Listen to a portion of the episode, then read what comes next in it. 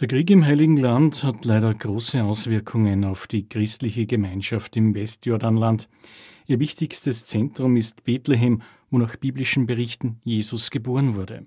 Auf dem Platz vor der Geburtskirche betreiben zahlreiche Christen Läden für Andenken und religiöse Gegenstände wie Rosenkränze, Krippenfiguren und Kreuze aus Olivenholz.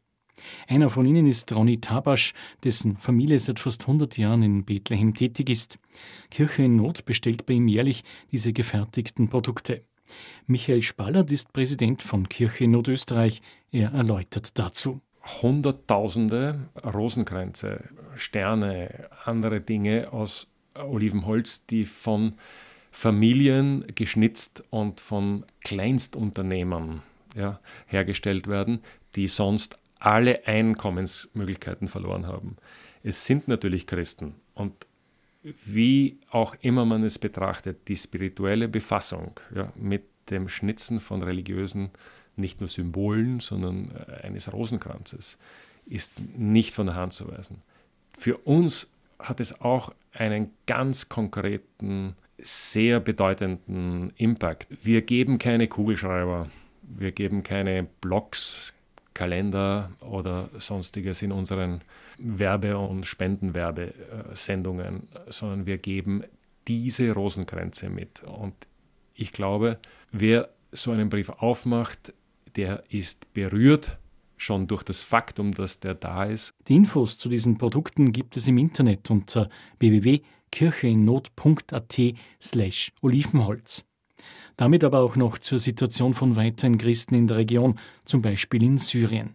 Michael Spallert schildert. Natürlich ist das Ganze eine absolut fürchterliche Situation. Es ist ein Dilemma. Es ist etwas, wo wir uns keinesfalls in der Diskussion um Seiten beteiligen wollen. Aber der Exodus der Christen im Heiligen Land, wenn ich das im Größeren so formulieren darf, ist natürlich etwas von größter Sorge. Die Hoffnungsgebiete, die wir natürlich immer wieder suchen, sind da. In Syrien keimen in Orten wie in Homs oder in Aleppo doch wieder diese ursprünglich schon bestehenden kleinen Communities, wenn man das auf Englisch so sagen darf.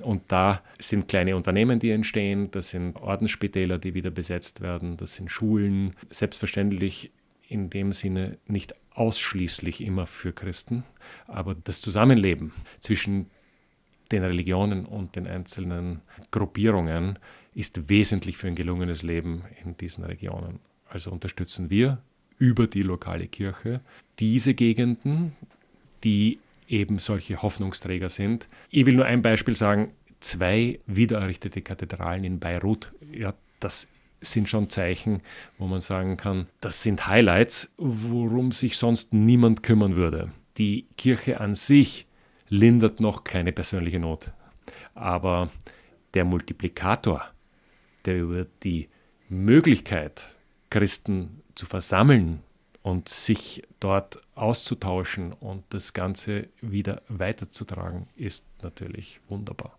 Am Mittwoch, 15. November, wenn dann viele Kathedralen, Kirchen und öffentliche Gebäude am Red Wednesday außen rot angestrahlt sind, ist Folgendes wichtig, so Kirchennotpräsident Michael Spallert.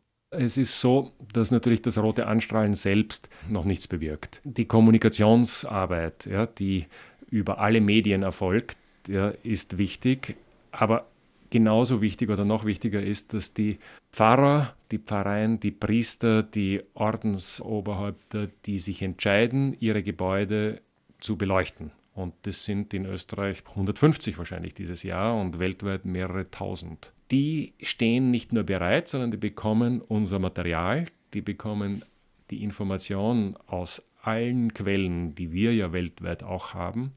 Und die Interessierten werden alles erfahren können, lokal, was sie wollen. Und natürlich auf allen anderen Medien wie unserer Website, wie unseren anderen Aussendungen ist, ist die Information darüber zugänglich. Ich möchte aber sagen dazu, natürlich ist eine Inflation von Beleuchtungen und von Beflaggungen äh, da. Ja, wir können auch nicht darüber hinwegsehen, dass Regenbogenfahnen, dass äh, alle möglichen anderen äh, Dinge passieren.